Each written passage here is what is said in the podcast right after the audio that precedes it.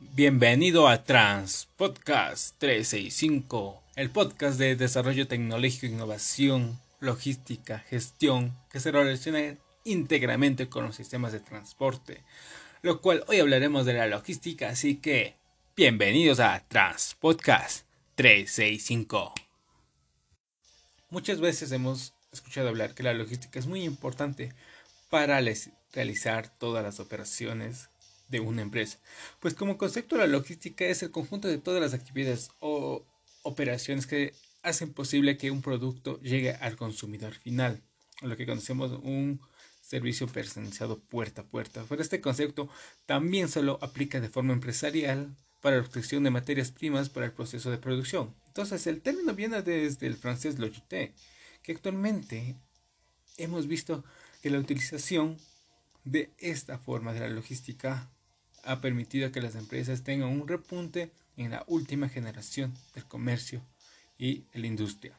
Pero actualmente el término de la logística ha tomado más importancia porque principalmente en los sectores de marketing y distribución han hecho posible que los productos, mercancías lleguen hasta la puerta de tu casa.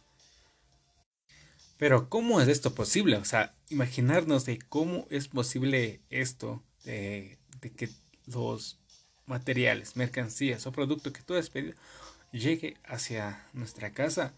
Es muy importante saber de que, de que las cosas se están dando en función de la logística.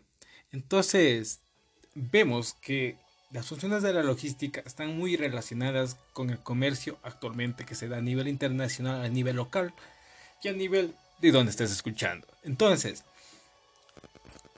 todo esto empieza en el procesamiento de los pedidos, todo lo que se relaciona con las órdenes de compras, con el manejo de los materiales, donde la logística es muy importante para la obtención de materia prima. Todo eso es para mover los productos desde un lugar a otro.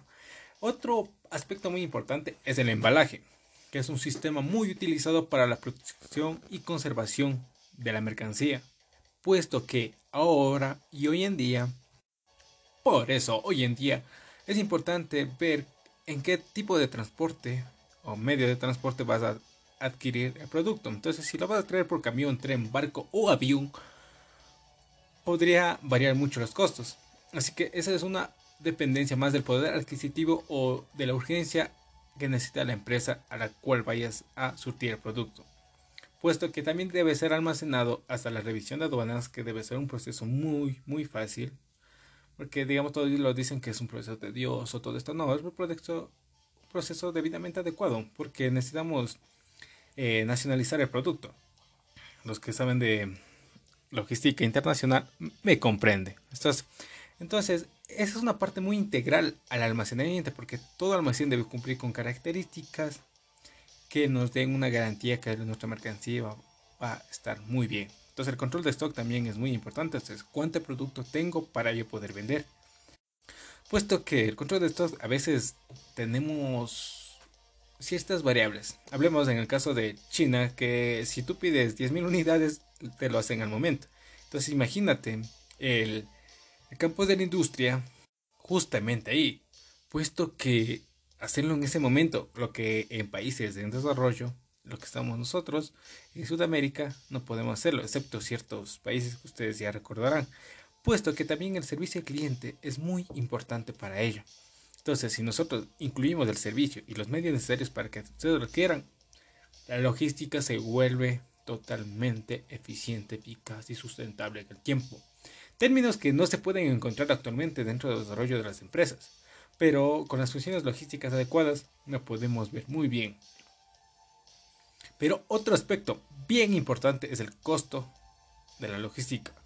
Pues el costo de la logística es, digamos, un término relevante entre la historia de la logística, porque antiguamente, hablamos de una década o dos décadas atrás, el costo lo adquiría las empresas, puesto que no se tenía un canal de comunicación y la era del Internet ha, ha permitido el desarrollo de un comercio más eficiente porque ahora se puede comunicar con los usuarios directamente por todos los canales que conocemos.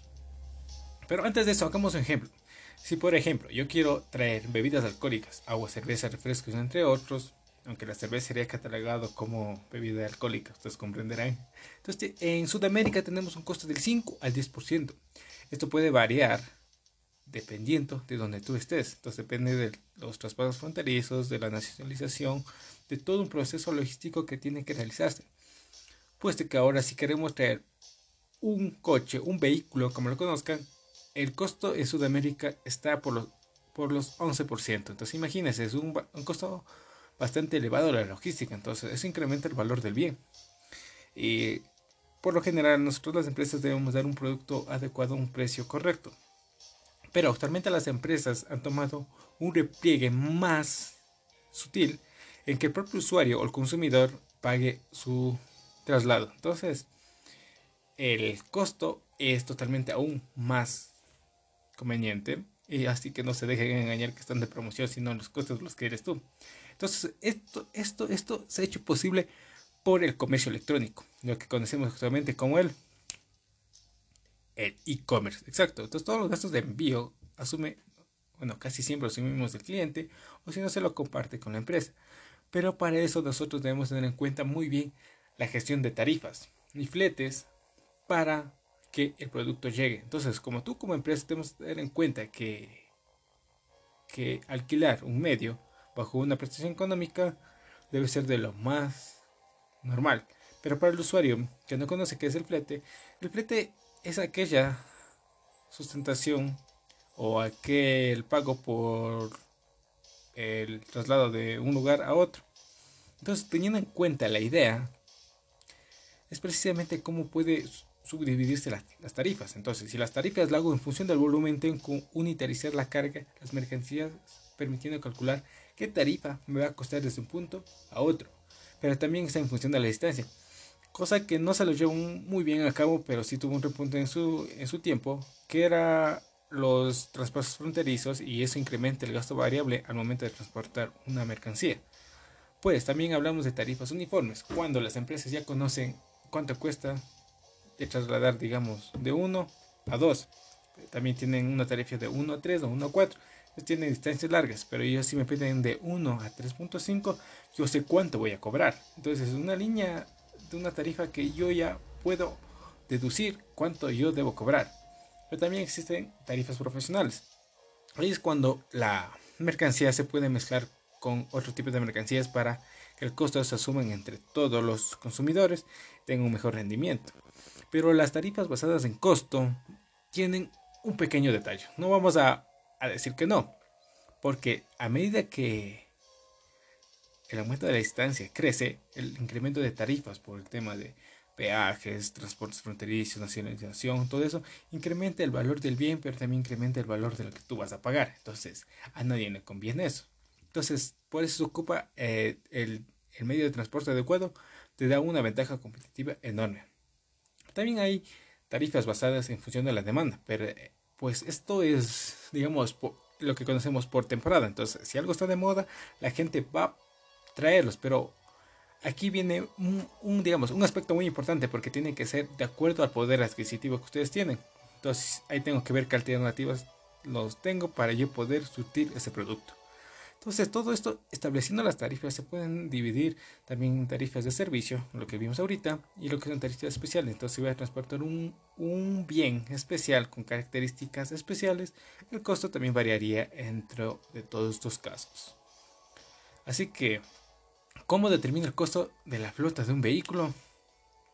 Bien, es con una relación entre los costos fijos y costos variables que se dan al momento de realizar las actividades, puesto que se produce la independencia de los vehículos. Por lo general están los costos fijos los salarios conductores, tributos, seguros, intereses de inversión, amortización, mantenimiento, entre muchas otras cosas, pero lo general se da en esto. Mientras que los costos variables están dados en función del viaje que se va a realizar. Esto es muy importante en la logística, porque no es como un transporte ordinario que sé que voy a traducir estas cosas. Que no, al momento de hablar de logística y logística en transporte, tenemos que ver primeramente el costo de combustible, el kilometraje, eh, eh, digamos técnicamente los neumáticos, lubricantes, mantenimiento, alimentación, el peaje de la autopista si es un transporte a nivel local, nacional, y internacionalmente lo que son gastos de administración, todo el proceso logístico que debe llevarse a cabo. Pero a todo esto debe sumarse un costo muy importante que las empresas olvidan al momento de desarrollar el costo para su flete, puesto que los costos administrativos son muy importantes, que también se dan de forma directa e indirecta. El mantenimiento de todo su equipo y la programación de rutas que nadie lo toma en cuenta al momento de dar su rendimiento económico. Si no tenemos en cuenta estos tres aspectos, que ya no solamente son dos, te puedes caer en un problema que las empresas dentro de una década han tenido que salvarse para poder salir adelante. Entonces, la logística está relacionada con todos los aspectos increíbles que hacen posible que tu pedido llegue hacia tu casa, lo que conocimos como el servicio de puerta a puerta. Pues también debemos hablar de qué son los seguros, de qué funciones lo más realizan, cómo lo puedo hacer. Eso lo dejamos para una segunda ocasión. Así que hoy, gracias por escucharnos en Trans Podcast 365.